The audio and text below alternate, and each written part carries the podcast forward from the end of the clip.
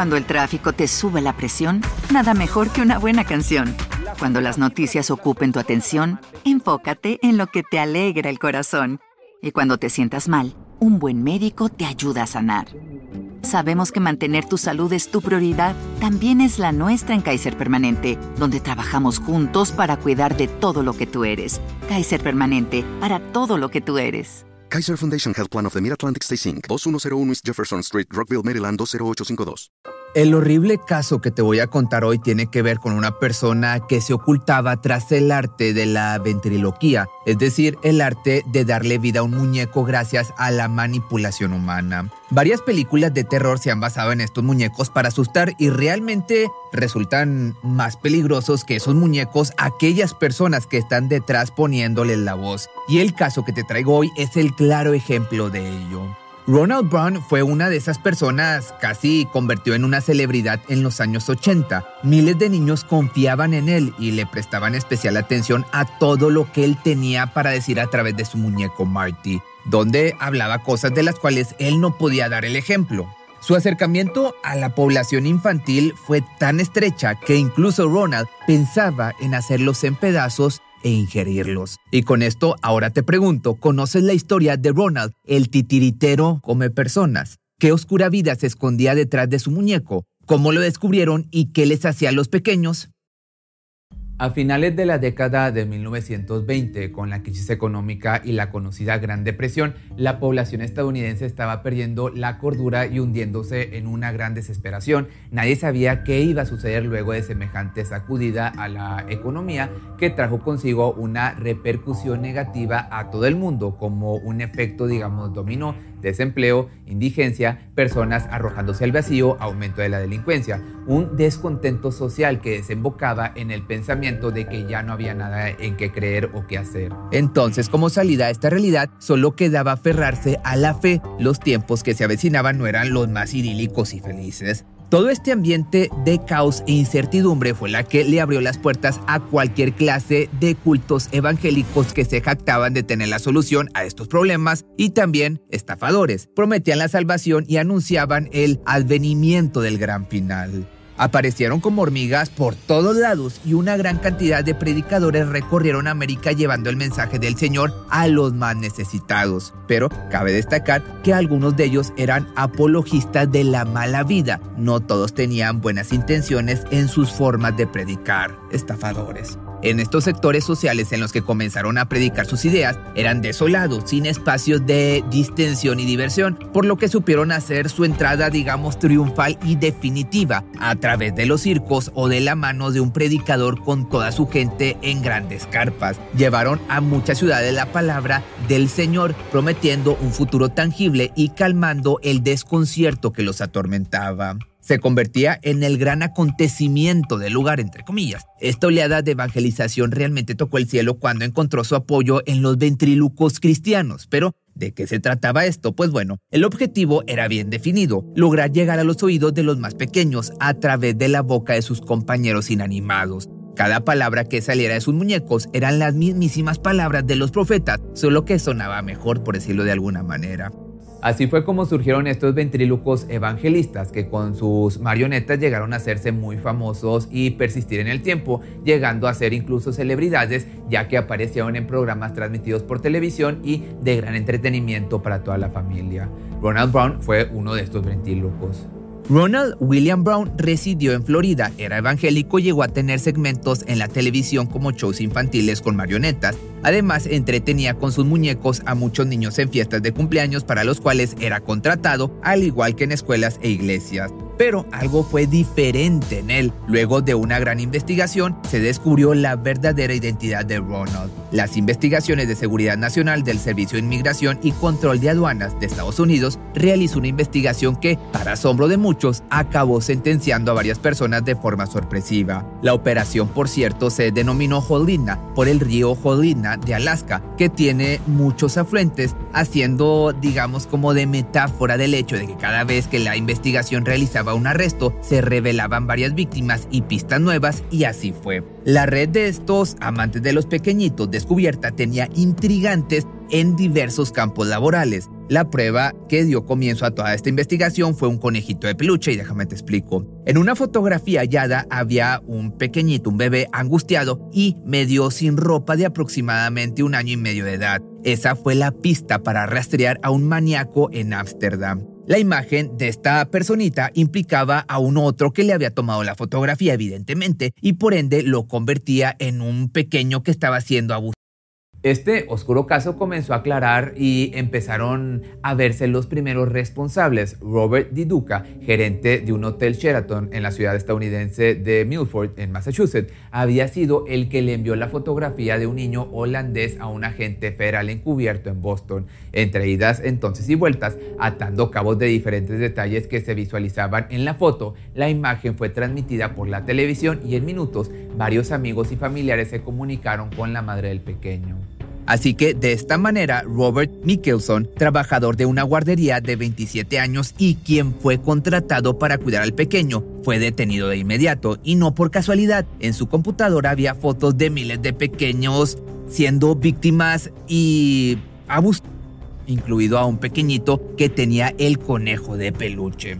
Las fotografías y los chats de conversaciones halladas en la computadora de este personaje abrieron las puertas para culminar encontrando a tres decenas de otros sospechosos en siete países distintos, tales como Canadá, México, Gran Bretaña, Suecia y Alemania. Las víctimas estaban en un rango entre 19 días y cuatro años. Como resultado, Diduca fue declarado culpable y sentenciado a 18 años de prisión federal dos años después de comenzar la investigación. Esto sería en junio del año 2012. Al haber entonces analizado la computadora de Diduca, llevó a los investigadores hacia los Países Bajos, donde un ciudadano holandés también fue arrestado y acusado de producir, distribuir y poseer no por de los más pequeñitos, así como agredir íntimamente a 87 pequeñitos. Según confirman los documentos judiciales, agentes especiales de la investigación a cargo ejecutaron una orden de registro en la residencia de Michael Arnett el 15 de mayo de 2012 en la ciudad de Kansas. Ahí hallaron y confiscaron más computadoras. Se estudiaba la posibilidad de que esta gran red de amantes de los pequeñitos no tuviera fin un examen forense posterior de estas máquinas reveló que Arnett estaba en comunicación con otras personas con las cuales intercambiaba material de no por de los más pequeñitos, utilizando programas de chat en línea. Además, estaba implicado en discusiones muy explícitas y gráficas sobre el abuso, la privación de la libertad, el asesinato y el comer personas, o más específicamente comer... De igual forma, Arnett fue finalmente arrestado una semana después de ese descubrimiento por cargos de producción de no por.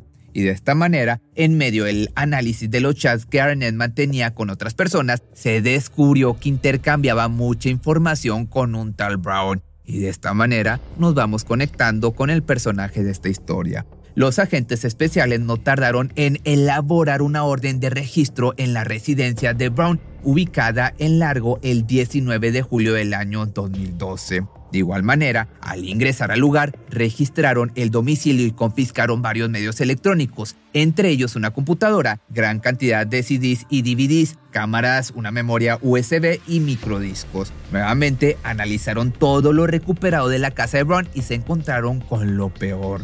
Una revisión forense de los medios electrónicos reveló que poseía cientos y cientos de imágenes no por de los más pequeñitos y eróticas, en donde se visualizaban varias imágenes que exponían a estos atados y viéndolos sufrir. Y no solo eso, Brown parecía coleccionar estas imágenes de donde venían pequeñitos sin vida, sumando pruebas agravantes y que, de alguna manera, lo responsabilizaban directamente de estos hechos. En sus charlas con diferentes personas, también Brown había hablado sobre la privación de la libertad, la tortura y el quitarle la vida a los más pequeñitos. Según las autoridades policiales, Brown llamó la atención de los detectives durante la investigación que se originó en Massachusetts por otro caso de Amante los Pequeñitos. A su vez afirmaron que los detectives se alarmaron al descubrir conversaciones de chat entre Brown y otro hombre en las cuales se fantaseaban con abusar, quitar vidas y luego comerse a estas personas. A su vez, o más específicamente Brown, según la policía, eh, su deseo estaba más focalizado en la idea de cortar respiración, hacer en partes y luego comerse a estas jóvenes víctimas, incluso describiendo con mucho detalle lo que planeaba hacer con las partes de los cuerpos de estas personas. Pero para que te des una idea, los investigadores fueron leyendo los chats y se aterrorizaban cada vez más. Entre esos perversos, a quienes para este punto todavía no ubicaban geográficamente, se leía que uno tenía curiosidad por aprovecharse de una pequeñita, pero muy pequeñita, y además hacerle algo que en el contexto de lo hallado era diferente, o sea, se ingerirla. Y esa persona era Roland Brown. Aparte, se encontró que en una plática el ventríloco intercambió mensajes con otro usuario en donde hablaba de que quería atar, privar de la libertad y comerse en la cena de Pascua a una personita. O incluso también decía que se le hacía agua la boca al ver a una personita. Más en detalle, en otro chat hablaba de igual forma sobre las diferentes formas en las que iba a quitar una vida y a ingerirlos con otro supuesto entusiasta come personas. Pero, para sorpresa todavía más de todos, esta no era la primera vez que Brown estaba bajo sospecha. Por allá del año del 98 ya había sido investigado. Agentes encontraron varias prendas de ropa interior de chicos entre los asientos delanteros de su vehículo. Brown, para justificarse, dijo que usó la ropa interior para vestir a sus títeres. Lamentablemente, el caso fue abandonado al determinarse que Brown, a través de un permiso, podía llevar a los niños a la iglesia, porque supuestamente se dedicaba a eso. Él era conocido por su segmento Puppets Plus. Se trataba esto de un show infantil, además que le gustaba colaborar con la iglesia evangélica para dar shows con los niños. Otras noches actuaba en un programa de televisión predicando ciertos temas cristianos llamado Joy Junction. En él, paradójicamente, muchas veces advertía a los pequeños contra los peligros de fotos sucias.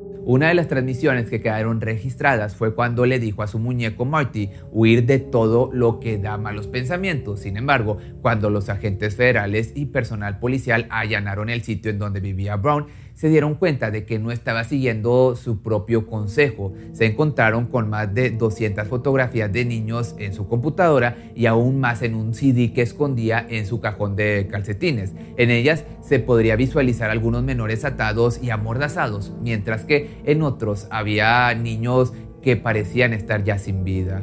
El juez a cargo del caso fue Whitemore, quien no paraba de asombrarse y a la vez enfurecerse mientras leía cada detalle de lo que había hecho Ronald. Incluso el juez afirmó al momento de la sentencia, pervertido no es una palabra suficientemente fuerte para describir en lo que se ha estado involucrando.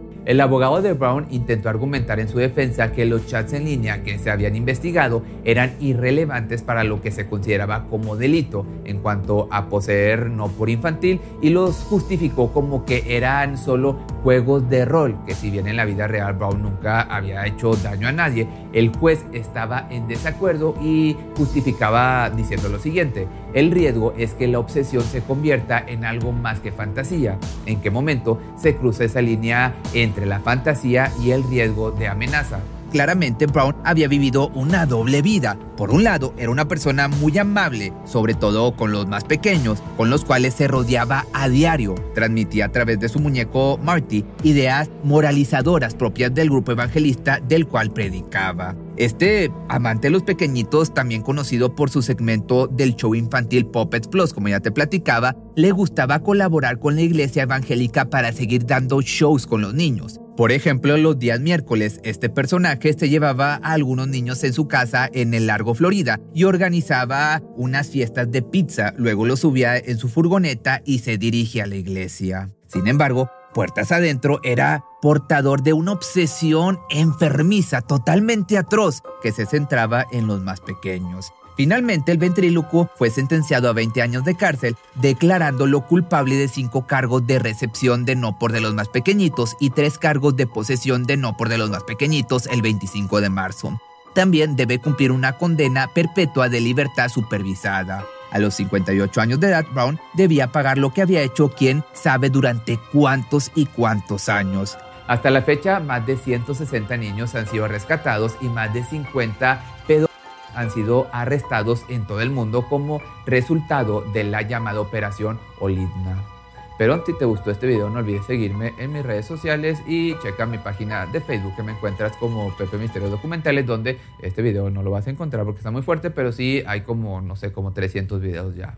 ¿Te preocupas por tu familia? Entonces, ¿por qué darles solo huevos ordinarios cuando pueden disfrutar de lo mejor? Eggland's Best, los únicos huevos con ese delicioso sabor fresco de granja, además de la mejor nutrición, como 6 veces más vitamina D, 10 veces más vitamina E y 25% menos de grasa saturada que los huevos regulares, además de muchos otros nutrientes importantes. Así que, dales los mejores huevos. Eggland's Best, mejor sabor, mejor nutrición, mejores huevos.